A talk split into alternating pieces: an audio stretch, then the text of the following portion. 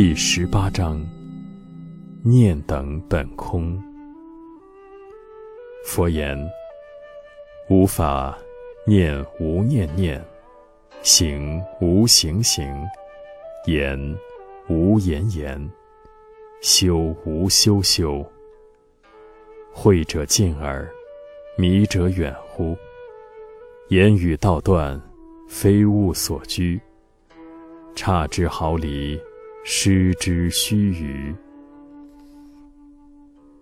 佛陀世尊说：“我的教法，以无念为念，以无行为行，以无言为言，以无修为修。”领会明白的人，与道很近；迷惑的人，则与道很远。